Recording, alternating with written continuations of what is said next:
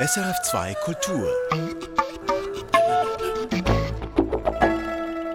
Kino im Kopf mit Michael Sennhauser.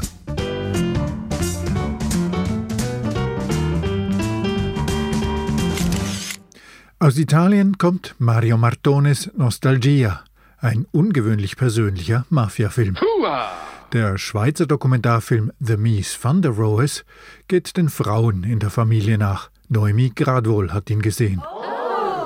Und Georges Wirsch stellt Alice Diops komplexen, raffinierten, spröden Saint-Omer vor, ein soziophilosophisches Medea-Gerichtsdrama. Dazu, wie gewohnt, das Tonspurrätsel und die Kurztipps.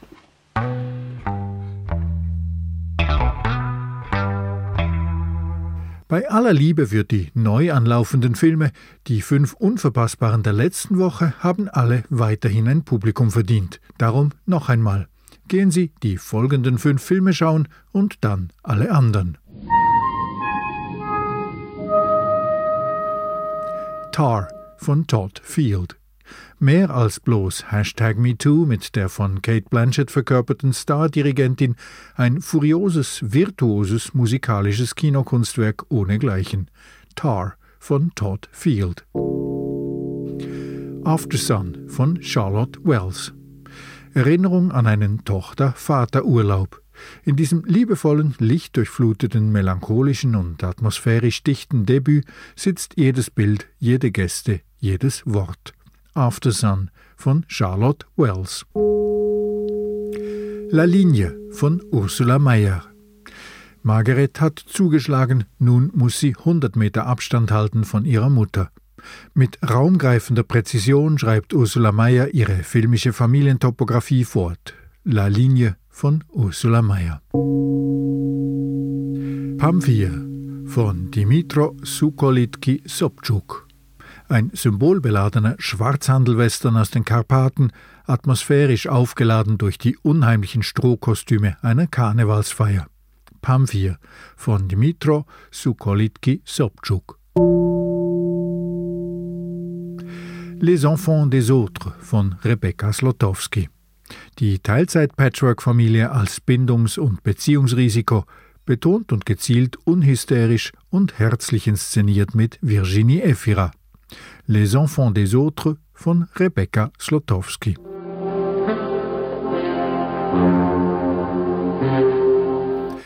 Mit der Tonspur von heute entführe ich Sie in eine Kinoära, die im Rückblick sehr eigen und sehr vergangen wirkt, auch wenn sie erst rund 30 Jahre zurückliegt. Alright, folks, Showtime.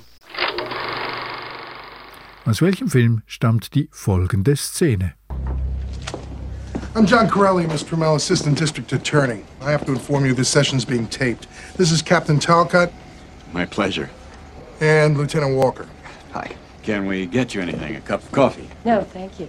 Are your attorneys going to join us? Miss Trammell has waived her rights to an attorney. Did I miss something? I told him that you wouldn't want an attorney present.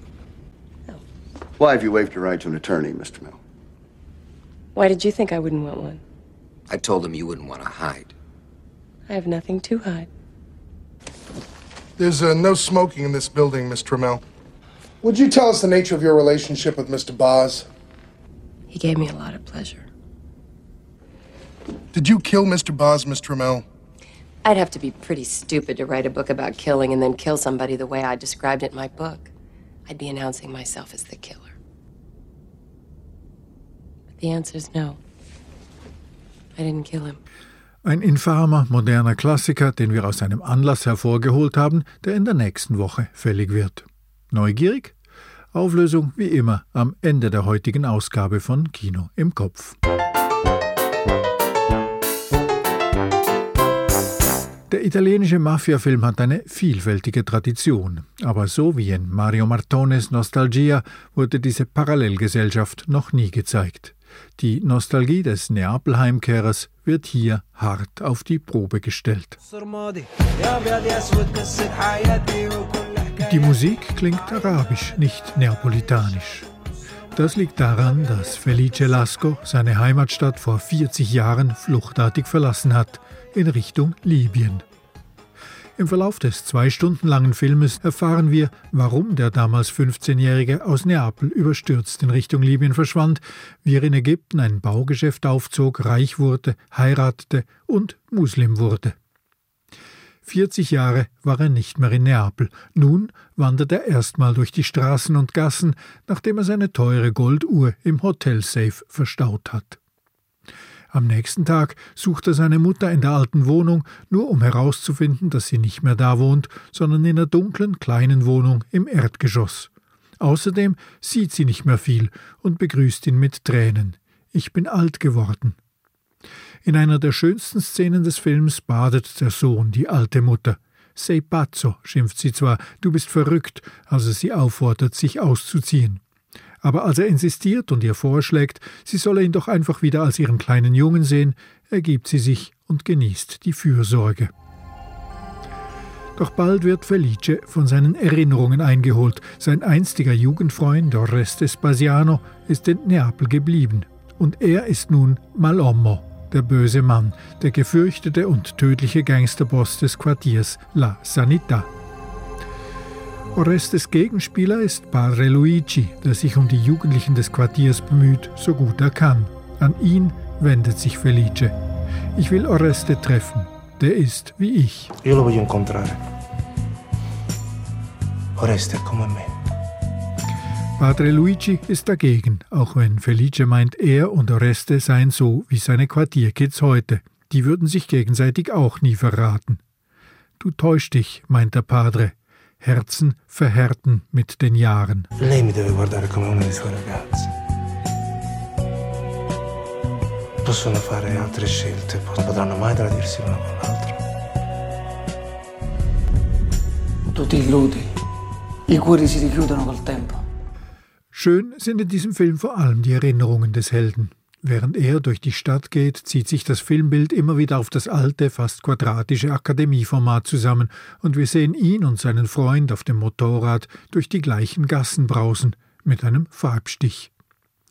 Auch die langsam wachsende Freundschaft mit dem Padre, dem aktuellen Gegenspieler des einzigen Jugendfreundes, bietet Anlass für etliche Szenen, die einem Neapel und dieses spezifische Quartier La Sanità und seine Bewohnerinnen und Bewohner näher bringen. Nostalgia erzählt von der Mafia nicht als dem anderen, sondern als Teil des Alltags. Auch wenn Regisseur Martone sich durchaus auf mythische Überhöhung versteht. So wirkt Oreste, der einstige fröhliche Draufgänger, als Malommo mit seiner Kapuze wie ein neapolitanischer Darth Vader. Der Heimkehrer Felice ist unser Fremdenführer in der Stadt, die auch ihm fremd geworden ist. Und wie er werden auch wir Kinozuschauer von diesem Neapel wieder in Bann gezogen. Nostalgia von Mario Martone, jetzt im Kino. Ludwig Mies van der Rohe. Sein Name als Architekt und Gestalter ist hinlänglich bekannt. Wenn man an die Frau an seiner Seite denkt, so kommt einem seit ein paar Jahren seine Geliebte in den Sinn, die Designerin Lilly Reich, deren Entwürfe er unter seinem Namen veröffentlicht und produziert hat.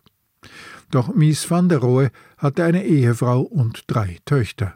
Ihnen Ada, Georgia, Trudel und Manna widmet die Schweizer Dokumentarfilmerin Sabine Giesiger nun ihr jüngstes Werk. Noemi Gradwohl hat The Mies van der Rose, a Female Family Saga, gesehen. Eins gleich vorneweg, sympathischer wird einem Ludwig Mies van der Rohe durch den Film nicht. Das war auch gar nicht Sabine Giesigers Absicht. Vor Jahren entdeckte ich in einer Buchhandlung die Autobiografie von Georgia van der Rohe der ältesten Tochter des modernen Architekten Ludwig Mies van der Rohe. Ein weiblicher Blick auf die Moderne. So heißt es im Film. Dieser weibliche Blick auf die Moderne interessierte Giesiger, allerdings nicht der Blick auf Ludwig Mies van der Rohes Schaffen, sondern auf das damalige Leben und seine Familie. Konsequent erzählt die Schweizer Dokumentarfilmerin aus der Perspektive der ältesten Tochter, die eigentlich Dorothea heißt, sich aber Georgia nennt. Bald wird klar, der große Architekt war für die Familie vor allem eines abwesend. Filmerin Sabine Giesiger stützt sich auf dokumentarisches Material aus Briefen und unveröffentlichte Archivmaterialien der Familie Mies van der Rohe. Grundhandlung ist dabei ein fiktives Interview, das auf authentischen Aussagen basiert, das eine Filmemacherin mit der betagten Georgia führt. Dieses Gespräch hat Giesiger mit Rebecca Burkhardt als Filmemacherin und Katharina Thalbach als Georgia inszeniert. Moment, was soll das sein? Ein typisches Frauenschicksal? Immer im Schatten eines Mannes gestanden zu haben, der sich nicht wirklich für sie interessiert hat. Ja, aber er war ein Genie. Und ich hatte wirklich kein typisches Frauenschicksal. Dieses Gespräch wird immer wieder untermalt mit Archivbildern, Originaldokumentationen und Briefausschnitten. Dadurch entsteht eine Art Zeitzeugenbericht, der uns eine Zeitreise in die Moderne, aber auch in den Nationalsozialismus ermöglicht. Während wir die Mutter Ada als enge Freundin der Ausdruckstänzerin Mary Wigman kennenlernen, erfahren wir ebenso, wie sie mit der Heirat ihrem Kindheitstrauma von häuslicher Gewalt zu entkommen meint. Ludwig Mies van der Rohe verlässt jedoch die Familie, um mit der Designerin Lilly Reich zusammenzuleben. Der berühmte Architekt bleibt dennoch im Leben und Denken der Familie allgegenwärtig. Beeindruckend ist, wie Georgia konsequent aus der Familienperspektive beschreibt und den Arbeitsalltag ausklammert. Auch sie fühlt sich von den Künsten angezogen, wird erst Tänzerin, dann Schauspielerin. Besonders interessant, wer sich unter den Nazis wie verhält. Georgia spielt in Thüringen in einem Wandertheater. Der Intendant ließ mich rufen und teilte mir mit, dass wir in Buchenwald spielen würden. Ich sagte, ich würde nicht in Buchenwald spielen. Er antwortete mit eiserner Miene, dann werde ich dafür sorgen, dass Sie auf anderem Wege dorthin kommen. Die depressive Mutter Ada hat während des Kriegs ein jüdisches Paar versteckt, leider erfolglos. Wie Ludwig Mies van der Rohe als ehemaliger Leiter des Bauhauses zu den Nazis stand, das bleibt offen. Er folgte rasch möglichst einem Ruf in die USA nach Chicago. Seine Lebenspartnerin Lilly Reich schickt er für seine Geschäfte nach Deutschland zurück. Das ist das Frappierende, wie der Architekt die Frauen um sich herum für seine Zwecke instrumentalisieren konnte. Mies van der Rohes, das sind vor allem beeindruckende Frauen, die etwas verbindet. Ihre Verflechtungen mit einem zwar künstlerisch talentierten, aber super egoistischen Mann. Noemi Gradwohl. The Miss Van der Rohes, A Female Family Saga, seit 2. März im Kino. Eine Senegalesin muss sich verantworten wegen vorsätzlicher Kindstötung. Den Indizien zufolge hat sie ihre 15-monatige Tochter im Meer ertränkt. Stattgefunden hat die aufsehenerregende Gerichtsverhandlung vor sieben Jahren in der nordfranzösischen Stadt Saint-Omer. Saint-Omer, so heißt nun auch ein Kinofilm, der die damaligen Abläufe im Gerichtssaal rekonstruiert, mit einer jungen Schauspielerin in der Rolle der Angeklagten. Georges Wirsch. Eine Schriftstellerin namens Rama betrachtet alte Familienvideos. So hat sie also ausgesehen als kleines Mädchen. Heute ist Rama selbst schwanger. Sie denkt vor dem Fernseher darüber nach, was es bedeutet, Tochter zu sein, Mutter zu werden. Rama fragt sich das nicht zuletzt, weil sie demnächst einem Prozess beiwohnen wird, bei dem eine Angeklagte wegen Kindstötung vor Gericht steht. Rama wird einer Mutter namens Laurence Colli begegnen, die ihr Kind nachts in die Meeresfluten legte. Die Autorin Rama will nun für ihr nächstes Buch wissen, warum. Das wollen alle wissen, aber einfach wird das nicht, wie sich im Gerichtssaal zeigt. Madame Colli, savez-vous pourquoi vous avez tué votre fille Je ne le sais pas. J'espère que ce procès pourra me l'apprendre. Ich weiß es nicht. Durch den Prozess werde ich es hoffentlich erfahren. Die Angeklagte lässt nichts durchblicken, aber sie wählt ihre Worte genau. Sie formuliert überlegt, ja schon fast druckreif. Auch später. Sie verteidigt sich nicht mit Motiven oder Erklärungen, sondern mit Sprachhülsen. Aber zuallererst will die Gerichtspräsidentin wissen, erkennen Sie die Fakten an und worauf plädieren Sie? Est-ce que vous reconnaissez les faits Oui, je les reconnais. Qu'est-ce que vous plaidez Je plaide non coupable, Madame la Présidente. Je ne suis pas sûre d'être la vraie responsable dans cette affaire. Les deux années qui ont précédé la mort de ma fille ont été les pires années de ma vie. Laurence bestätigt den Tathergang, betont aber, sie sei unschuldig. Die zwei Jahre vor der Geburt ihres Kindes seien die schlimmsten ihres Lebens gewesen. Hier hakt das Gericht nun nach und ruft Zeugen auf. Fast der ganze Film Saint-Omer spielt im Gerichtssaal. Laurence steht oder sitzt ausnahmslos in der Mitte der statischen Einstellungen. Immer näher kommt sie einem, immer ausdrucksstärker wird ihr Blick. Das ist faszinierend, aber Wohlfühlkino ist das nicht. Die Figur bleibt undurchschaubar. Irgendwann begründet die Anklagte ihr Tun dann gar mit einem Hexenfluch. Mumpitz, meint der Staatsanwalt, das Kind hat sie gestört und sie wollten es weghaben. La vérité, c'est que vous avez supprimé cet enfant parce qu'elle vous gênait. Vous dites n'importe quoi. Êtes-vous dans ma tête, dans mon cœur? Mais madame, franchement, la sorcellerie. Vous vous mentez à vous-même. Oui, je parle de sorcellerie. Quand je parle de sorcellerie, je mens pas.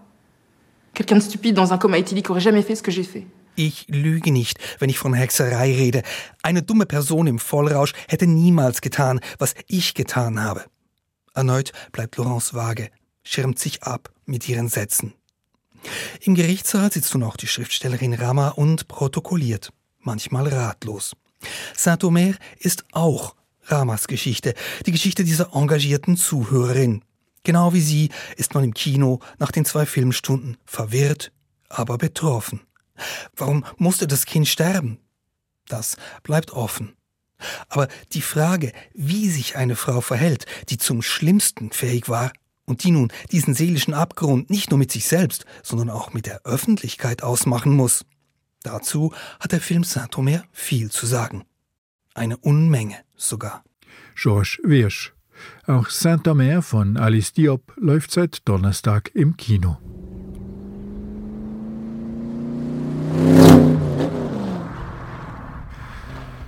Und damit kommen wir zur Schlussrunde mit der Auflösung des Tonspurrätsels.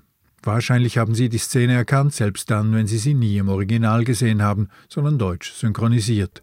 Schließlich hat Paul Verhoevens Basic Instinct von 1992 Sharon Stone über Nacht zu einem Weltstar gemacht. Mit dieser einen infamen Szene, von der sie sich danach immer wieder zu distanzieren versuchte.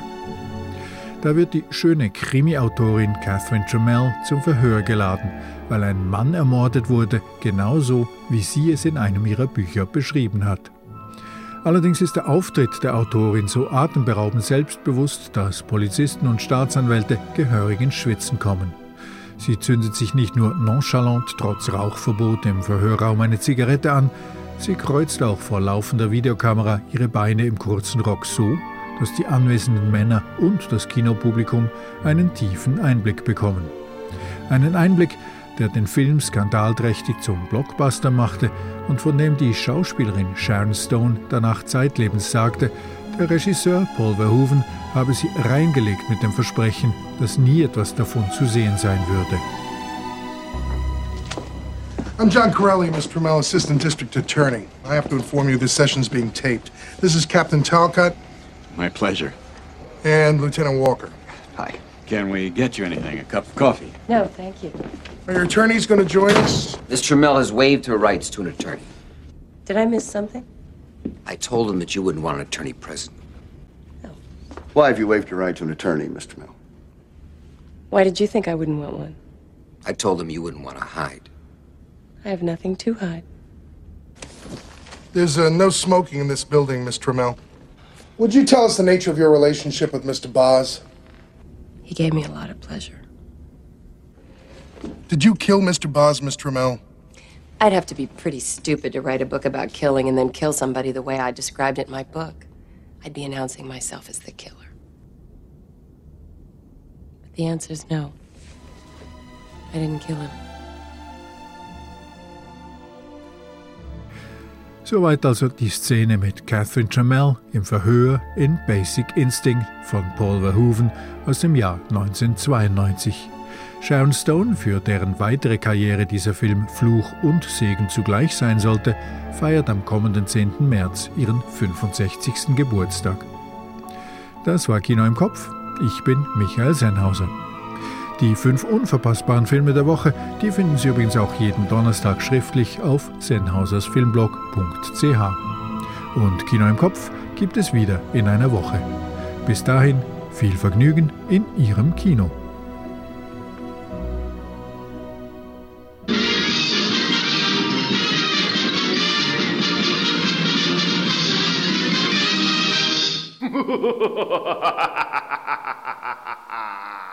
Erfahren Sie mehr über unsere Sendungen auf unserer Homepage srf.ch.